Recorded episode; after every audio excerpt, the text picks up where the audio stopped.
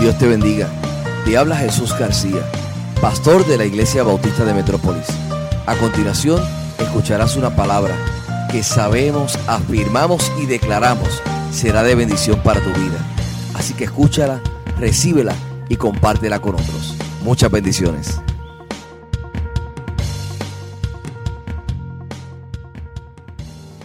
Dios te bendiga, bienvenido una vez más aquí a la transmisión de la Iglesia Bautista de Metrópolis. Quiero agradecer al reverendo Rubén Ortiz que estuvo el domingo pasado compartiendo palabra del Señor y estuvo compartiendo precisamente de lo que es Adviento, de lo que vamos a estar hablando hoy en esta mañana. Y este es el tercer domingo de Adviento. La palabra Adviento viene de la palabra antigua, venida, llegada. Y Adviento es el primer periodo del año litúrgico cristiano que consiste en un tiempo de preparación para el nacimiento de Cristo se celebra los cuatro domingos más próximos a la festividad de Navidad. Eh, y así que es importante para la iglesia. Y eh, veo el esfuerzo de tantas iglesias en este tiempo de, de hablar de Adviento, de hablar de la proximidad del nacimiento del niño Jesús. ¿Por qué? Porque es importante que no se nos olvide el por qué, cuál es el sentido de la Navidad. Entonces, el Adviento nos prepara para Navidad. El Adviento prepara nuestros ojos para ver la estrella. El adviento prepara nuestros oídos para escuchar el canto de los ángeles. El adviento prepara nuestros pies para apresurarnos al pesebre como los pastores. El adviento prepara nuestras rodillas para postrarnos ante él como los reyes magos. El adviento prepara nuestro corazón para adorar a Jesús. Así que este es un tiempo maravilloso. Sí, un tiempo distinto, diferente. Un tiempo atípico, muy distinto a lo que hubiésemos pensado, pero sabe, se aproxima a lo que celebramos como iglesia, se aproxima el nacimiento de alguien que cambió la historia, su nombre es Jesús. El famoso predicador inglés del siglo XIX, Charles Spurgeon, cuenta la historia de un ministro que llamó a una mujer pobre con la intención de ayudarla, bendecirla porque sabía que esa mujer era muy, muy pobre. Con el dinero en la mano, llamó a la puerta, pero esta mujer no respondió. Concluyó que ella no estaba en casa y siguió su camino. Poco después, la vio en la iglesia y le dijo que había recordado su necesidad. Le dijo, llamé a su casa y llamé varias veces y supongo que no estaba en su casa porque no tuve respuesta. ¿A qué hora llamó, Señor? Le pregunta aquella mujer. Era alrededor del mediodía, contesté el hombre. Oh, querido, dijo aquella mujer. Le escuché, Señor, y lamento no haberle respondido.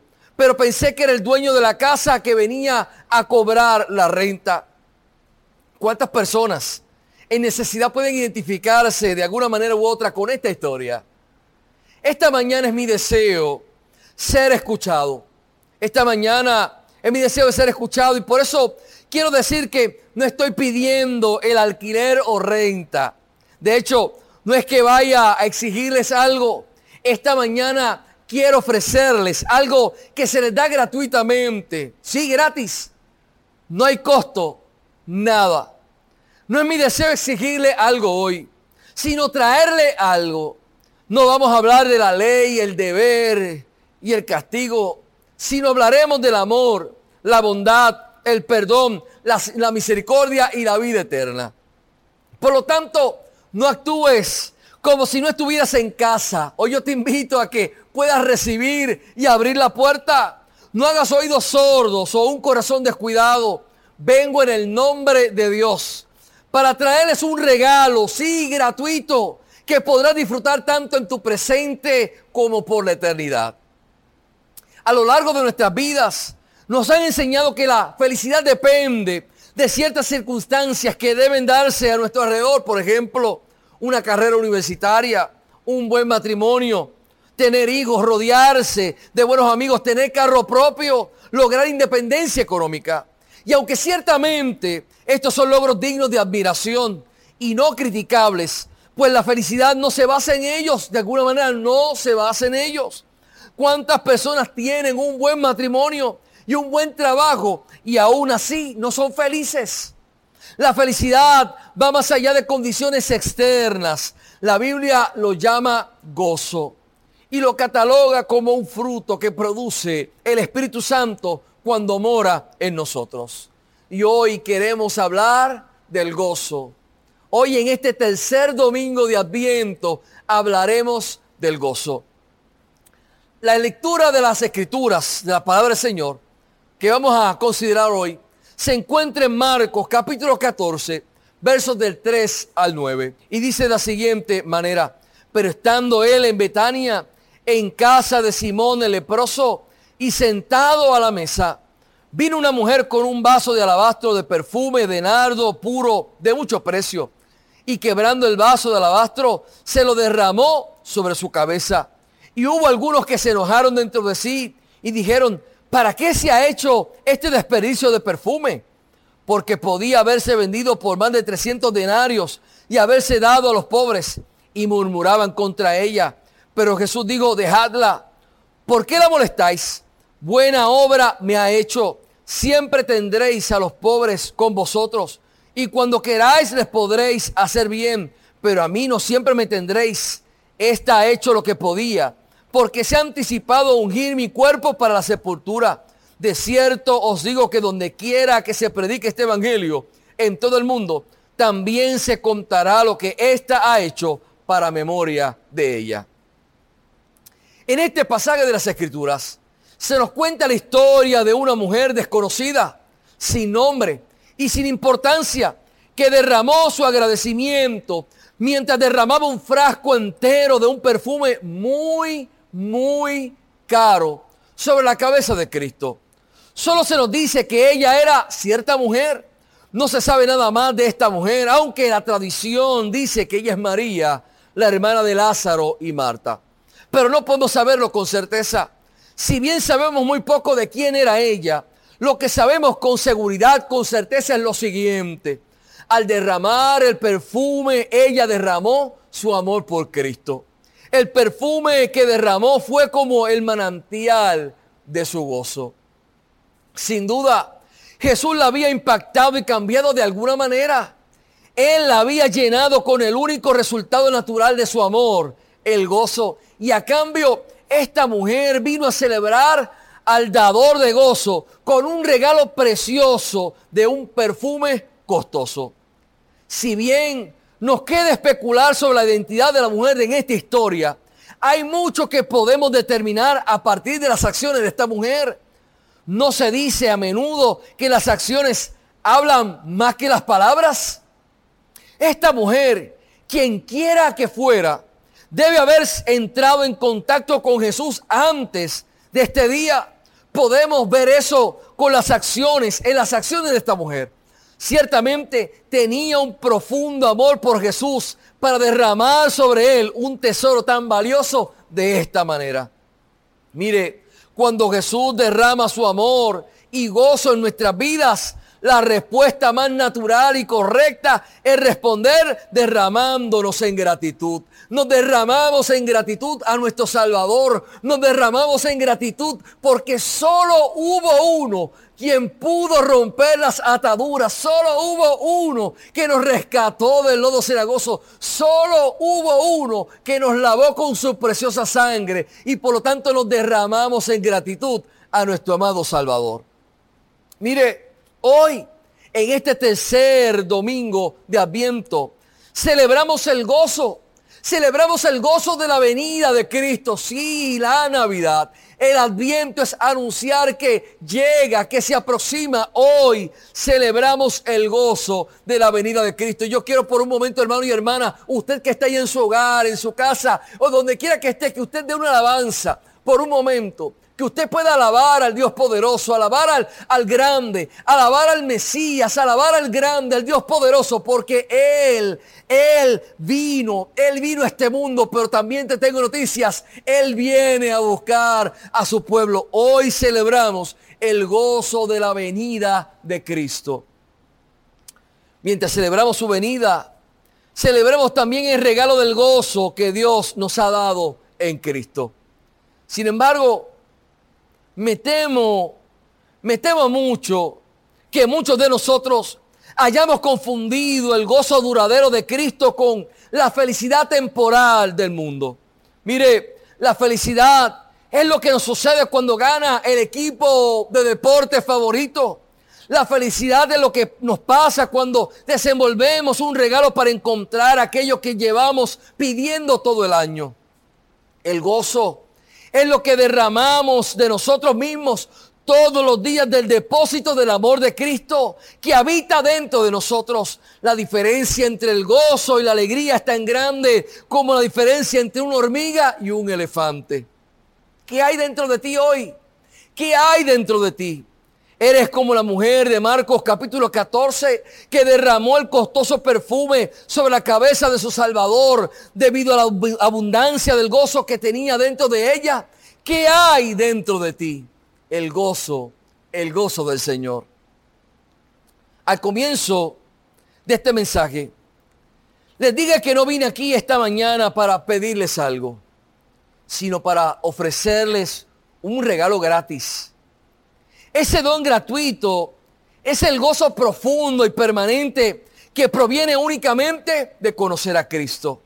Conocer a Cristo tiene el poder para llenarte de conocimiento.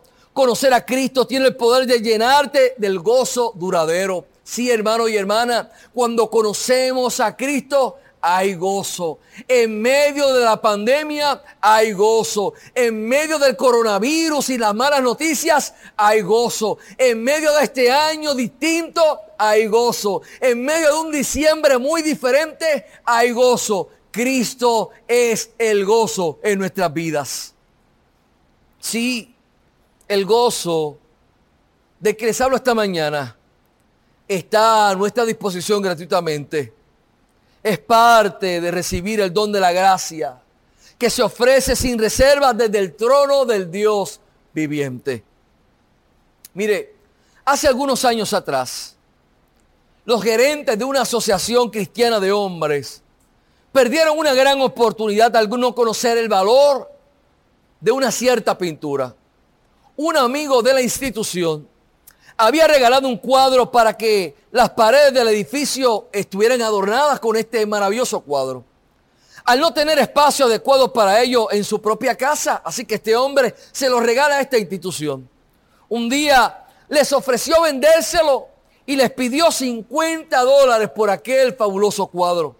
Cuando rechazaron la oferta, digo que podrían tenerla por 25 dólares, pero aún así se negaron a comprarlo. Poco tiempo después aquel hombre murió. Al disponer de la propiedad, sus familiares sacaron aquel cuadro del edificio y le enviaron una casa de subastas.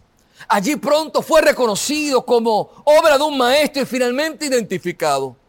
Se ofrecieron por aquella obra 35 mil dólares y luego 15 mil, 50 mil por una foto ofrecida una vez por 25 dólares. ¿Con qué frecuencia subestimamos el valor del gozo cristiano que dura para siempre? A veces, ¿con cuánta frecuencia lo subestimamos? Cambiándolo habitualmente por la felicidad pasajera de las cosas mundanas.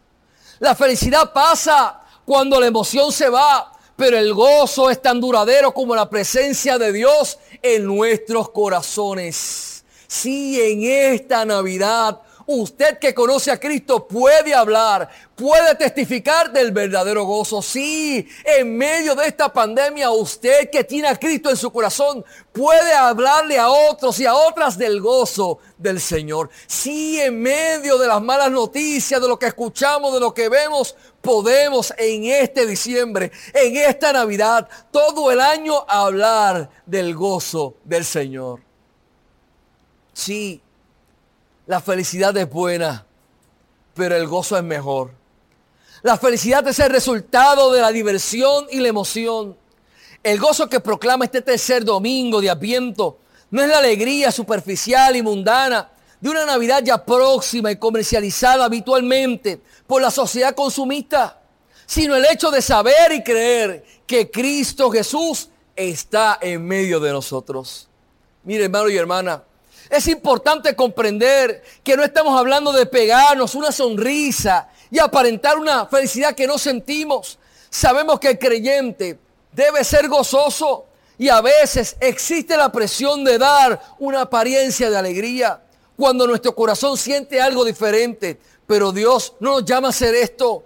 Más bien, tenemos que comprender algo muy, muy importante acerca del gozo. El gozo verdadero no depende de las circunstancias. El gozo verdadero no depende del coronavirus. El gozo verdadero no depende del lockdown. El gozo verdadero no depende de tantas otras cosas. No es un producto de lo que está sucediendo a nuestro alrededor. Más bien el gozo viene de lo que tú tienes y de lo que eres en Cristo. Por eso hermano y hermana, hoy en este tercer domingo de Adviento, yo te invito hermano y hermana, si usted afirma que Cristo habita dentro de usted, sí, en este tiempo podemos expresar el gozo del Señor. Más bien, sí, hay que afirmar lo siguiente. Si Jesús nos ama, siempre tenemos esperanza. Si Él se ofreció por nosotros en la cruz, siempre tenemos un futuro. Esto nos permite tener gozo en cualquier situación. Lo importante entonces, hermano y hermana, es que usted y yo tengamos que escoger ese gozo.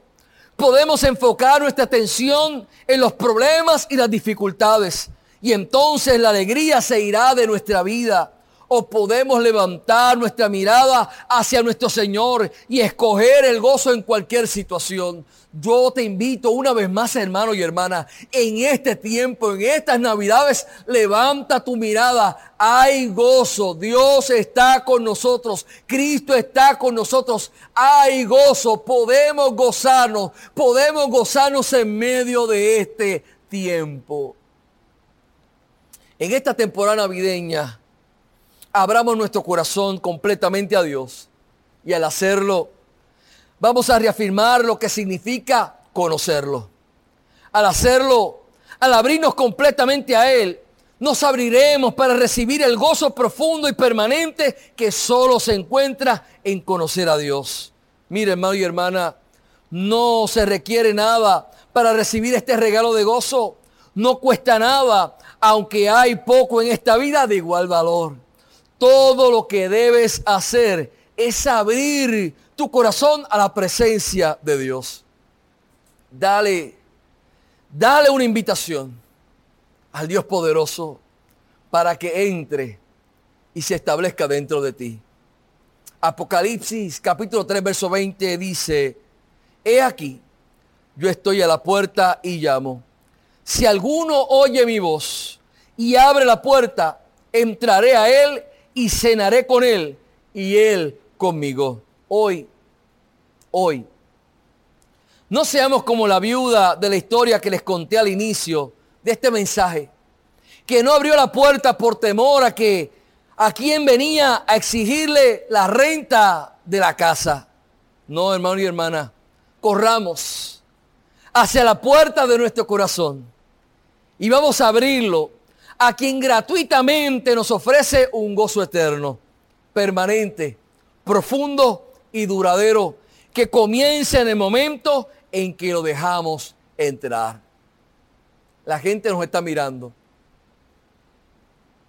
Todavía se explica, no se pueden explicar por qué nosotros cantamos en medio de la pandemia. La gente nos está observando y todavía se preguntan cómo es posible seguir conectados a la iglesia en medio de la pandemia. La gente nos observa, nos señala y nos mira y no pueden entender y comprender por qué alabamos a Dios en medio de este año 2020. La gente todavía se está preguntando por qué no hemos abandonado a nuestro Dios en medio de este tiempo muy diferente y distinto. La gente nos observa, nos está mirando, te observan, tus vecinos te miran, te observan y todavía no pueden comprender por qué tú sigues alabando a Dios. Solo hay una respuesta. Es el gozo del Señor.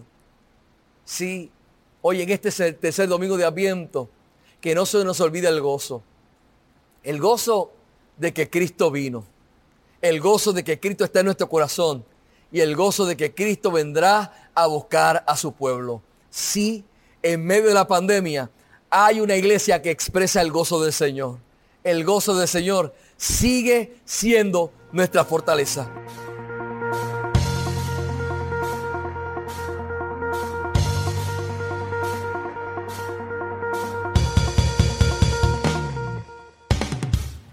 Esperamos que este sermón sea de bendición para tu vida. Si no tienes un lugar donde congregarte, te invitamos a que hagas de la Iglesia Bautista de Metrópolis tu iglesia. Nuestro lema es, entramos para adorar, salimos para servir. Para mayor información, 787-750-8021. Dios te bendiga.